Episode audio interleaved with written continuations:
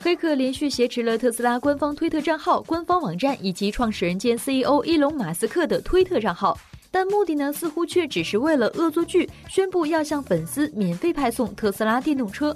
美西时间下午一点五十分，黑客攻克了特斯拉官方推特的账号，同时发布了数条恶搞内容。例如，黑客宣布只要关注他们指定的推特账号，或者是拨打某一个电话，就可以获得一部免费的特斯拉跑车。黑客还公布来自伊利诺州某电脑修理行的亨利·布莱尔·斯特拉特接管了特斯拉账号，并公布了后者的电话号码。黑客也没有放过特斯拉官方网站，在成功攻克特斯拉官网之后，将后者变成了一幅涂鸦画。黑客宣布团队对此事负责，自称呢是德文·巴斯拉和布莱尔·斯特拉特。黑客不仅把这两人的照片以恶搞的方式合成在了特斯拉的汽车上，还公布了两人的推特账号。